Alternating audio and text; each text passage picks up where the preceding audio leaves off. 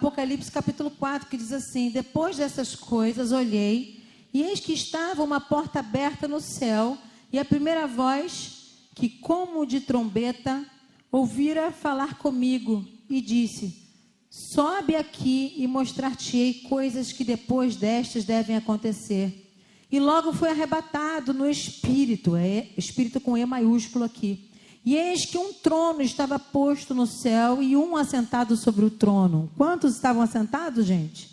Um estava assentado sobre o trono. E o que estava assentado era na aparência semelhante a pedra jaspe e sardônica. O arco celeste estava ao redor do trono e parecia semelhante a esmeralda. E ao redor do trono havia vinte e quatro tronos, e via sentados sobre os tronos vinte e quatro anciãos, vestidos de vestes brancas. Esses tinham sobre as suas cabeças coroas de ouro, e do trono saíam relâmpagos, trovões e vozes, e diante do trono ardiam sete lâmpadas de fogo, as quais são os sete Espíritos de Deus. E havia diante do trono como um mar de vidro semelhante ao cristal. E no meio do trono, e ao redor do trono, quatro animais cheios de olhos por diante e por detrás. Deixa eu te explicar o que está acontecendo aqui nesse momento. Muito obrigada, tangedor. Fiquem por aqui, os tangedores. Eu preciso de vocês. O que está acontecendo aqui é que uma pessoa em condições subhumanas está tendo uma revelação sobrenatural. Eu não sei como você chegou aqui nessa noite, se você chegou se arrastando, se você chegou apanhando, se você chegou com a sua conta revirada, se você chegou levando nomes feios, se você chegou com uma fama esquisita. Eu quero dizer para vocês que em condições subhumanas, em situações que eu nem cogitei aqui, eu não coloquei a ordem, Deus ainda assim pode se revelar a você de maneira sobrenatural. Eu aprendi com uma amiga que uma florzinha dentro do presídio não está presa. Ela é uma florzinha que nasceu ali. Tem algumas pessoas que nasceram em lugares que elas ficam pensando: por que eu nasci aqui? Por que eu vivi a minha vida toda esse, esse, tipo de coisa, esse tipo de abuso, esse tipo de situação? Por que eu nasci em tal lugar? Por que eu nasci de tal ventre? Por que eu nasci de tal família? Eu quero dizer para você que o lugar que você nasceu não te define. O que te define é a palavra de Deus nessa noite. O que está te acontecendo hoje não te define, porque tremenda salvação te alcançou hoje. E a salvação do Cristo glorificado é uma salvação tão tremenda que ela é um escândalo. É uma salvação escandalosa. Por quê? Porque aquele que não merece recebe.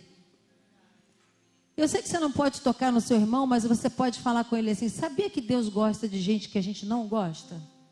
Eu odeio essa frase, mas é verdade. Eu não gosto de pregar isso, não, sabia? Mas eu tenho que pregar, porque Deus manda. Dá uma olhada para outra pessoa que você não viu ainda. Não fique achando que você é a pessoa, não, tá? Não é nenhuma direta ou indireta, não. É só para você comunicar. Sabia que Deus gosta de gente que você não gosta? Porque Deus não está preso ao que você quer, e nem ao que você gosta, e nem ao que falaram a seu respeito, nem ao que fizeram com você. Deus está preso apenas à sua própria palavra, porque Ele preza pela palavra que saiu da boca do próprio Senhor. A única coisa que Deus se prende é a palavra dele, porque a palavra dele é inerrante. A palavra dele não pode voltar atrás. A palavra dele é viva, é eficaz, ela é perfeita, ela é correta. E ela me conta nessa noite que um homem preso por conta de pregar o evangelho, um homem perseguido, um homem que foi colocado dentro de um caldeirão de azeite quente para ser torturado, para ser cozinhado. Esse homem estava dentro do cárcere. Esse homem estava vendo coisas que gente livre não via.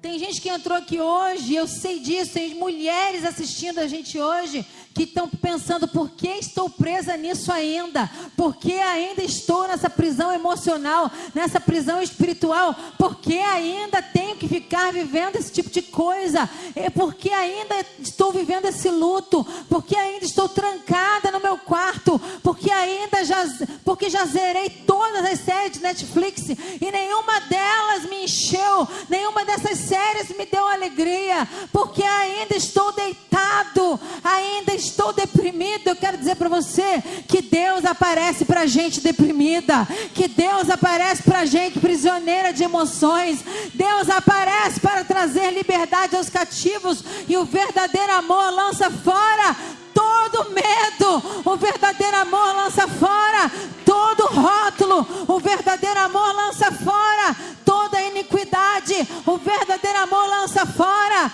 todo caminho para o inferno. Hoje a tremenda salvação te encontrou. Você está me entendendo? A libertação te encontrou hoje. Você vai ser liberta hoje desse homem que te bate.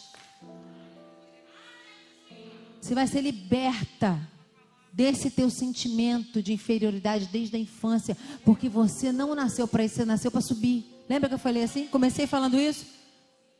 Você nasceu para quê? Para subir. Por quê? Jesus está falando aqui com João. Sobe. Sobe. Eu, eu amo esse texto, gente. Eu volto nele sempre. Sobe. E sabe com quem ele está falando? Com um prisioneiro sujo Alguns teólogos vão dizer que João tinha acesso ao cárcere posterior, ou, ou, ele podia sair e entrar do seu cárcere em algum momento, que ele era, como era um preso político, mas ele ficou até o final de sua vida, ele foi envelhecendo ali. Você imagina o que é esperar a salvação ou sair daquele lugar e injustamente ficar. É como você está. Eu quero que você se identifique com João agora. Você está preso numa cadeia emocional hoje que ela é injusta. Por que, que ela é injusta? Porque ela já passou, ou porque ela está acontecendo fora da vontade de Deus, porque ela está acontecendo por uma, por uma situação que você buscou, e você pode também sair dessa situação. Como você tem a chave para entrar e para sair, você pode fazer isso, mas você não está acostumado a sair. Uma pessoa presa há muito tempo, você deixa ela livre na rua, ela não sabe atravessar a rua. Eu, quando fui a Londres, gente, eu quase morri várias vezes porque a mão é contrária lá, a mão inglesa. Então, os brasileiros que moram lá já sabem que os brasileiros que chegam podem ser atropelados, porque eles não sabem que lá os carros andam ao contrário do que andam aqui. Então, toda hora eu ia para a rua com medo, porque eu não estava livre desse medo de ser atropelada por um carro que vinha ao contrário. Vocês estão entendendo a analogia? Gente livre também tem medo. Gente livre também acha que está preso. Gente livre também pode ficar paralisado por um medo que é infundado, porque o outro pode ajudar. Os medos podem ser mitos na nossa vida. A gente coloca aquele medo num trono. E aí todo mundo lá em casa tem medo de barata. Então todo mundo vai ter medo de barata, geração em geração, todo mundo tem medo de barata. Não, corte o ciclo hoje. Você é livre hoje. Agora tem um outro tipo de prisão que não é parecida com a de João, não. A, a, a, a, a gaiola já está aberta. Só que a pessoa é dependente da gaiola, porque a comida é colocada lá. Por que, que João voltava para a cela? Para comer. Para tomar água. Por que, que alguns prisioneiros voltam para as mesmas celas? Prisioneiros emocionais agora que eu estou falando porque eles não conseguem se ver longe da, da, da gaiola. É assim que fazem com os passarinhos, quando os passarinhos têm que ser colocados de volta na natureza. A gaiola fica lá, aí ele dá uma voadinha, vai ali, volta, fala com outros passarinhos, depois ele volta, come de novo. Mas cada vez que você se distancia da sua jaula, ou da sua prisão, ou da sua prisão emocional, você sente falta disso, porque a, a, a depressão ela é uma tentação. Estão entendendo isso? Eu não estou dizendo que você está endemoniado, eu não estou dizendo que você. Não, não é nada disso. Eu estou falando das doenças emocionais e psicossomáticas como tentações. E elas são tentações de se repetir aquilo que, foi, que aconteceu na nossa vida, na, na vida de um familiar, de uma perda muito grande. Gente, isso não dá em, em, em árvore, em parede dá em gente. Vocês estão me ouvindo? Agora é para ficar na gente? Ah, bem. É para a gaiola segurar a gente 90 anos? Você vai perder toda uma vida? Eu quero te dizer que, gente, Deus está visitando hoje a gaiola de algumas pessoas aqui. Deus está falando para alguns prisioneiros de alma. Sobe.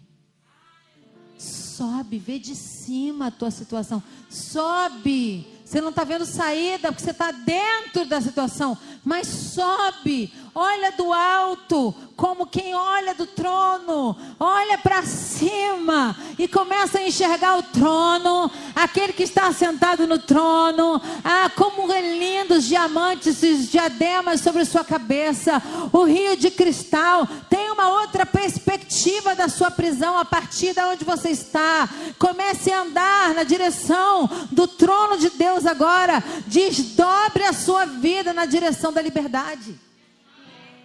Porque para a liberdade foi que Cristo se manifestou. E ele se manifestou para destruir as obras do maligno. Sabe o que João fez? Ele começou a escrever e mandar cartas. Dentro do tempo da prisão, acha alguma coisa útil para fazer e faça. Tem pessoas que vão levar um tempo para diluir essa prisão emocional, para achar a saída pela palavra. Mas comece fazendo alguma coisa útil. Você tem o que? Papel e caneta? Escreve. Escrever é uma terapia. Escrever. Quando a gente escreve, a gente consegue se expressar melhor do que quando a gente fala. Você sabia disso?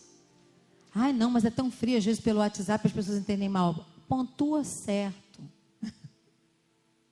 Escreve o que presta. Ninguém entende errado, eu te amo. Por que será?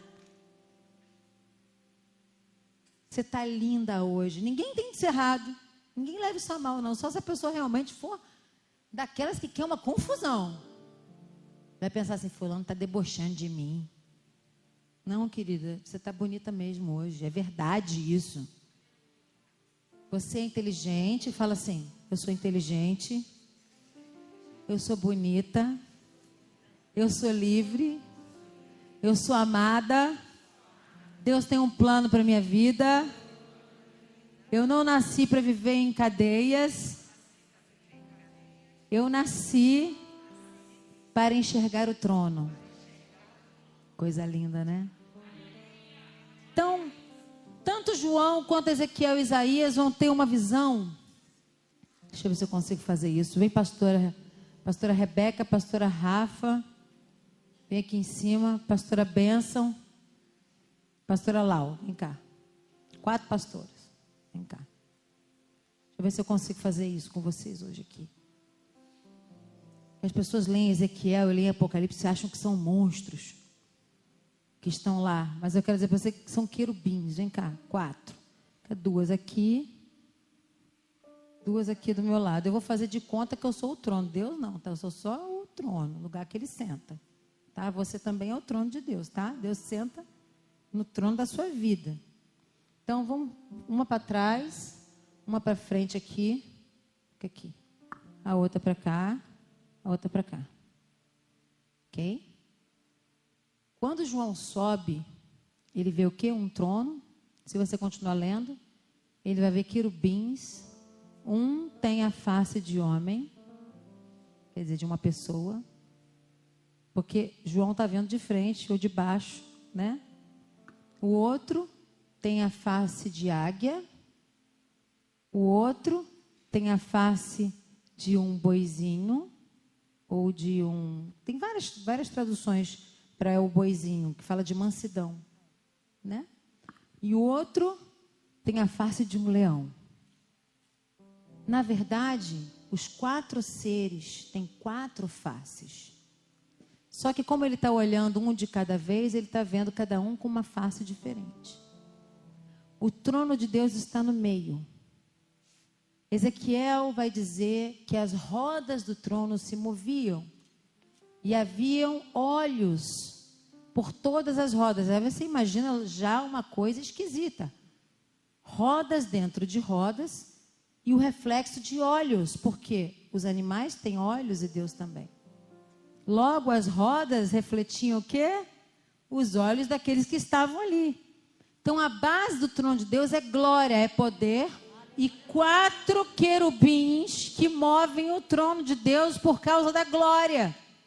A Bíblia diz que no Antigo Testamento o Espírito Santo estava nas rodas, não nos querubins. Hoje o Espírito Santo está na igreja e não nas rodas, porque o próprio Deus move as rodas. Continua comigo? Está entendendo? Os pés dos querubins, eles eram pés arredondados, porque quando andavam, não perdiam sua direção. Eles olhavam para a esquerda, para a direita, para frente, para trás, para a banda do oeste, do leste, e eles faziam um movimento de rotação e translação. Agora que eu quero ver se as quatro que eu escolhi vão conseguir fazer isso. Vamos fazer um movimento igual da Terra, de rotação. Vamos fazer, vamos rodar? Não. Em, em torno de si mesmo. É, é da direita para a esquerda. Não, daqui. É, isso, igual a pastora Rafa. Roda, é, fica para trás que a pastora Rafa já fez isso antes. Vai lá. Vai lá. Calma, translação não pedi ainda. Rotação. E Deus está lá ouvindo você. Digno. E os querubins. Digno de abrir o livro de toda a glória. Estão movendo. Agora vamos fazer rotação e translação. Agora vocês vão fazer assim, ó, rodar e andar. Os pentecostais sabem fazer isso fácil. Vai rodando e rodando assim, ó, ó, ó. Rotação. Digno de abrir o livro de toda a glória. Quando, quando você canta, digno, digno, digno, digno. Glória, glória, glória, glória, glória, glória, glória, glória. Os anjos rodam, glória, glória, glória, contrário para não ficar tonta agora. Faz ao contrário para não ficar tonta. Isso, vai rodando ao contrário para não ficar tonta. O mundo espiritual é real. Ele se move, ele se move. E João subiu para ver isso. Ele se move. Ele se move. Pode parar.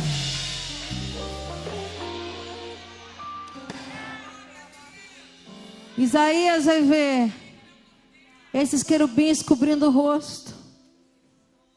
Com duas asas voavam, com duas cobriam o rosto, com duas cobriam o corpo e gritavam: digno, santo. Na primeira visão de João, você vai ver os querubins dizendo: Santo, Santo, Santo. Na segunda visão, quando há só um trono, você vai dizer: Santo, Santo, Santo, Santo, Santo, Santo, digno, digno, digno, digno. Por quê? Porque a glória de Deus não para de crescer. Quanto mais a igreja adora, mais os anjos se inflamam. Mais o trono se inflama. Mais se inflama a vida do crente. Porque a Bíblia diz que ele responde com trovões. Com trovões. Com trovões. Digno, digno de abrir o livro. É o Senhor. Sobe, João, sobe dos seus problemas. Para adoração, sobe dos seus problemas. Deixa tudo embaixo, sobe. Olha para cima, não olha para o lado, não olha para o outro, não olha para os seus pés. Assim como Ezequiel, assim como Isaías, assim como João viu, eu quero ver. Eu posso ver. Vamos ficar de pé onde estamos agora. As pastoras podem sentar. Glória a Jesus. Aleluia, aleluia, aleluia, aleluia, aleluia. Esses são só os querubins. Seres de quatro faces que olham para todos os lados e não perdem nada. Eles rodam, rodam, rodam, rodam, rodam, rodam, rodam, rodam. rodam rodam, rodam. Rodam, rodam, rodam, rodam. E eles estão olhando. E eles estão olhando para a banda do leste, do oeste. Agora, como é que se move o trono, gente? Isso é um segredo de adoração. Como é que se move o trono? Subindo em adoração. Como é que a gente sobe? A gente sobe uma escada? Não.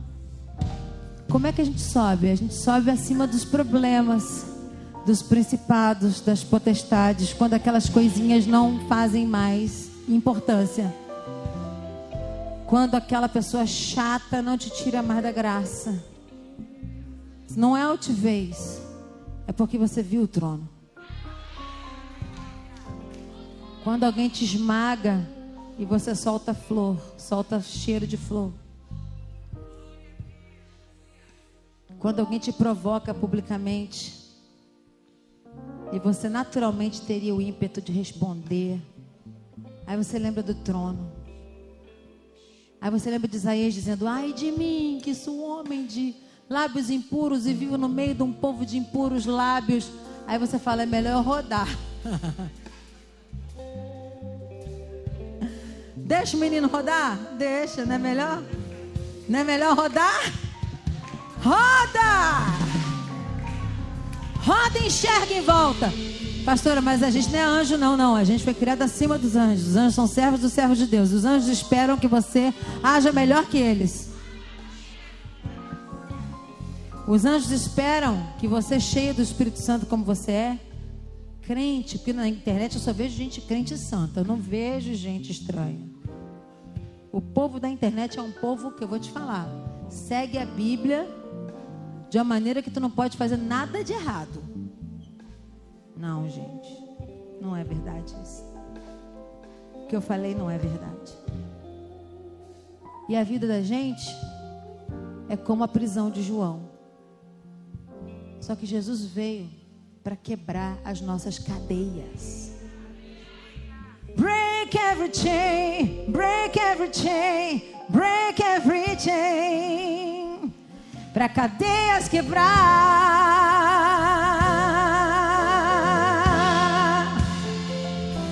Cadeias quebrar, cadeias quebrar, cadeias quebrar. Oh, ouço cadeias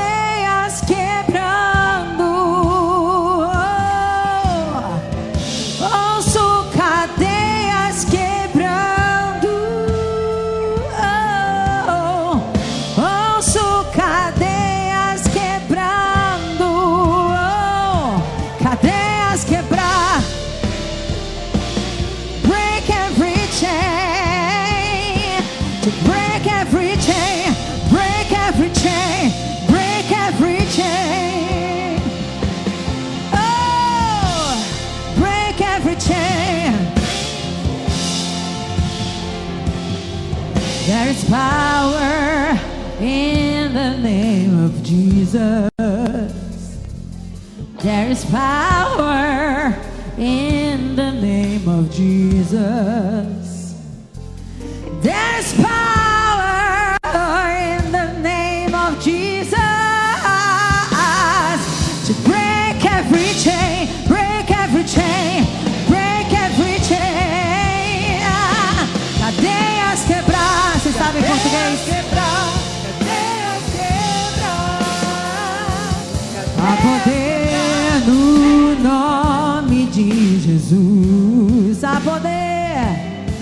Poder no nome de Jesus.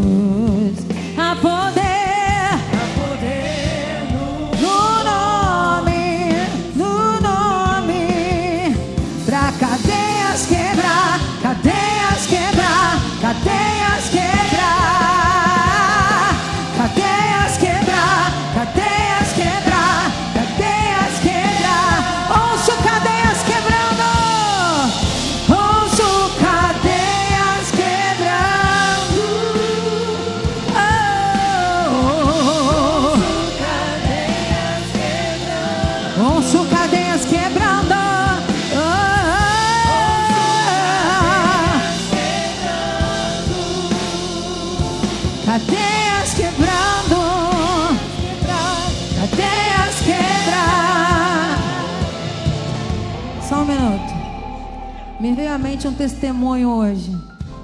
E eu queria fazer um apelo.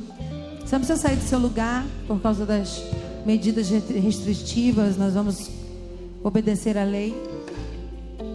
Mas eu tinha 17 anos. Isso continua acontecendo, mas tem coisas que a gente não conta, tem que voltar a contar.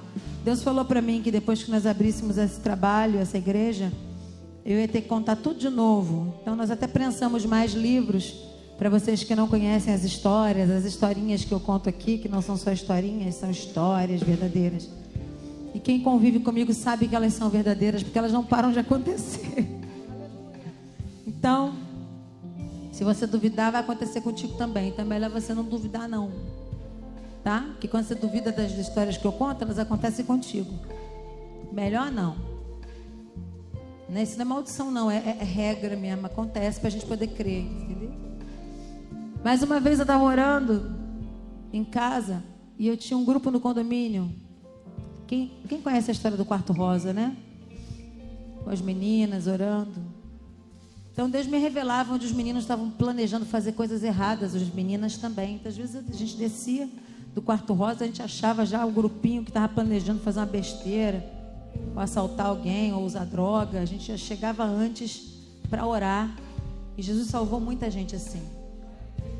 Um desses meninos conseguiu fugir da gente e ele foi buscar drogas no lugar. Chegando lá, ele ficou endemoniado. Ele começou a mexer com a esposa do dono do lugar, mas completamente endemoniado. E, claro, ele foi preso num lugar por dias endemoniado. As pessoas batiam nele, batiam. Ele não tinha mais a pele do cotovelo ele não tinha mais a pele do joelho, os ossos começaram a aparecer e ele estava completamente coberto de lama do lugar que ele estava preso, ainda preso com, com amarras de nylon nas mãos e nos pés. Isso ele contou depois para gente, nós não sabíamos. E nós temos falta dele no condomínio. Tem essa história no meu livro. Foi o Foguinho, o nome dele era Foguinho, o apelido. Nem sei onde ele anda hoje. E aí nós demos falta do foguinho. Cadê o foguinho? Cadê o foguinho? Começamos a orar pelo foguinho. Eu sei que o foguinho ficou sem o capeta nele lá. O diabo saiu dele, onde ele estava preso, aí ele voltou a si. E ele disse que viu um anjo que entrou e queimou com um isqueiro. Ele viu o anjo, estava sem droga. Ele estava dias endemoniado. Ele viu o anjo queimando as cadeias da mão dele, os fios de nylon da mão e do pé. E o anjo falou para ele: corre. Ele saiu correndo. Quando ele já estava na Avenida Brasil, deram falta dele e desceram atrás dele atirando. E eu lembro desse dia que nós estávamos na quadra quando o foguinho chegou imundo. Mas eu não fui atrás, não quis saber, não sabia o que estava acontecendo. Depois de alguns dias ele foi na quadra testemunhar que tinha um culto na quadra, né? Os jovens se reuniam na quadra, a gente fazia um cultinho. E ele começou a testemunhar. E os outros amigos estavam com muita raiva disso, porque ele estava contando, entregando geral ali, né? Porque com quem ele andava, acabou entrando na história do foguinho. E ele disse: Preste atenção no que eu vou dizer agora, para depois você não dizer para que eu falei heresia. Ele disse: A oração de vocês enviou esse anjo lá onde eu estava eu ia ser executado. Porque eu estava endemoniado. Olha que coisa. Ele que falou, não sou eu que estou falando. O anjo do Senhor entrou lá. Eu não sei em que minuto, em que momento isso aconteceu. Ele disse que ele passou pelos guardas que seguravam ele naquele lugar. E os guardas não o viram. Ai, gente, pelo amor de Deus. Eu não sei se você crê no ministério dos anjos. Ele passou, você pode estar orando por alguém agora, dentro de um CTI. Os anjos não obedecem paredes. Meu Deus do céu, eu sinto a presença de Deus nesse lugar. Deus está aqui. Eu não estou pregando heresia, não. Estou pregando o que eu sei que é verdade. Está escrito que é verdade. Que Paulo e Silas, na prisão, passaram por isso também. Eles passaram. Pedro passou. Gente, Deus quer dar livramento a pessoas aqui que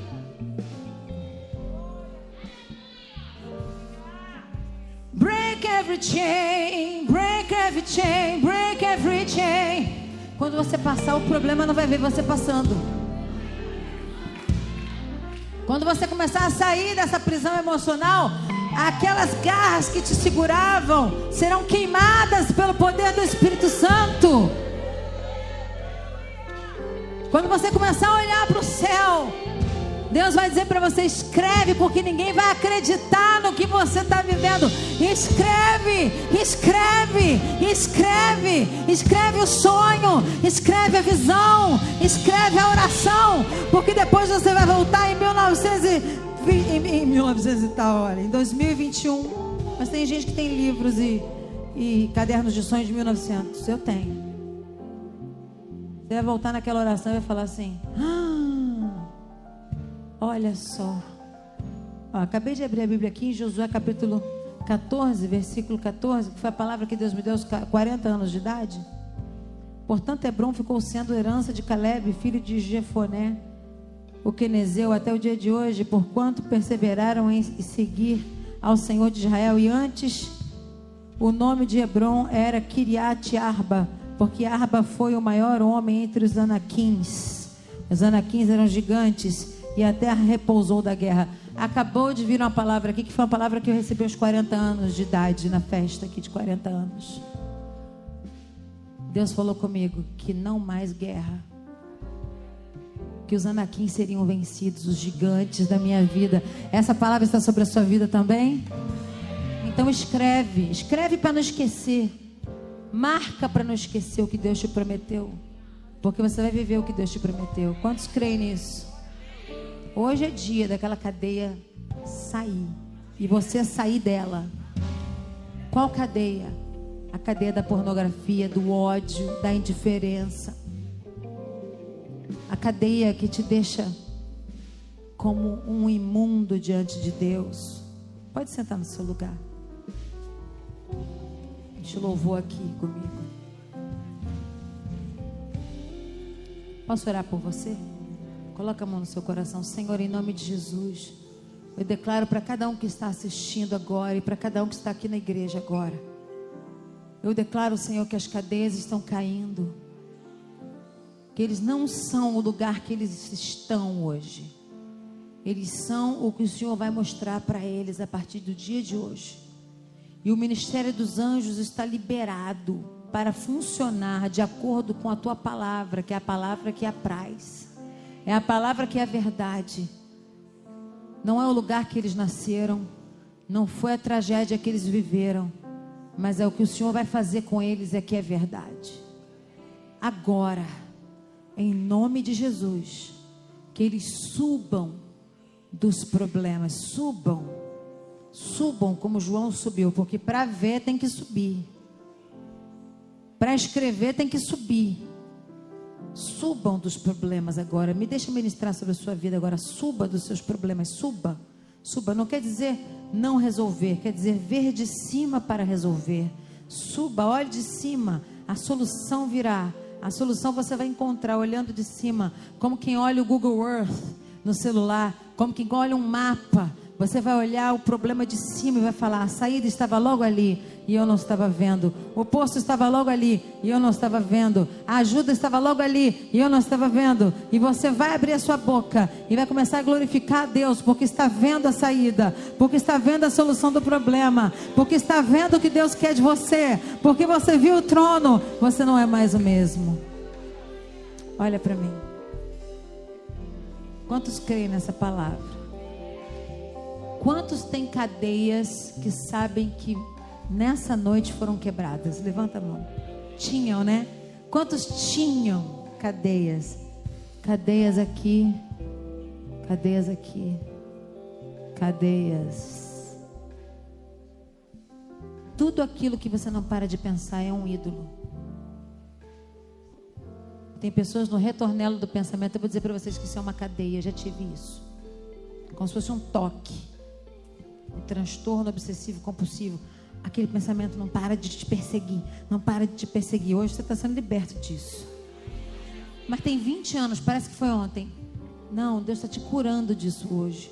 Até dos transtornos obsessivos compulsivos.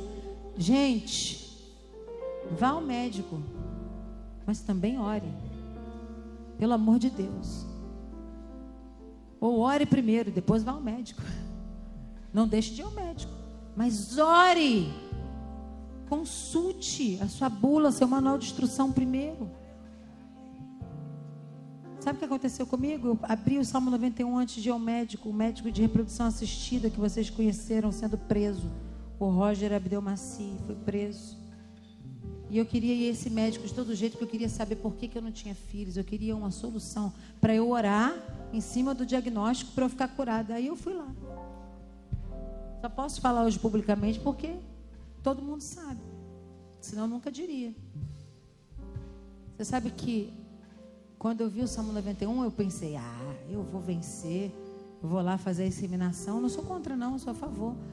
Eu vou lá fazer a inseminação e vai ser um sucesso. Aquele homem não botou a mão em mim. Deu tudo errado. A Evelise estava comigo, olhou para ele e falou: Quanto é? Isso. Ele não conseguia. Ele não conseguia me dizer nada. Eu passei na mão de vários médicos lá. Paguei um dinheirão de exame. Voltei para casa. Fui ver um outro médico de reprodução assistida. Ele falou: Fernanda, antes da gente fazer qualquer coisa, vamos fazer um teste de gravidez em você. Quando eu fiz o teste de gravidez, eu estava grávida da Laura e não sabia. Ele falou: Eu vou te tratar como inseminada e toma hormônio, gente. E tá a Laura aí. Vai primeiro na Bíblia. Depois vai no médico. Eu usei aqui uma exceção, porque a maioria dos médicos, gente, é pedra 90. Eles também querem que você fique curado. Eles querem que você fique bom. Nenhum médico pega um paciente para ele ficar ruim. O médico quer te tirar da cama, quer te tirar do CTI, ele quer que você vença. Mas vai com a palavra, ajuda ele. Ajuda a ciência. A ciência é de Deus. Amém? Senhor, agora que toda pessoa que precisa ir no médico vá. Mas vá debaixo de uma palavra. E que os médicos que nos ouvem agora também recebam essa palavra. Que ao atender cada paciente, eles recebam uma palavra no coração deles, porque eles são os que estão na ponta. São os que estão trabalhando por nós. E todos aqueles que estão na área de medicina, todos aqueles que estão na área de fisioterapia, os enfermeiros, aqueles que limpam os hospitais. Senhor, os bombeiros, os policiais, todas as classes que estão trabalhando desde o começo da pandemia de maneira triplicada ou até muito mais que isso. Dez vezes mais do que trabalhavam. Nós abençoamos a vida deles agora. Obrigada, Senhor. Amém. E amém. Glória a Deus. Amém.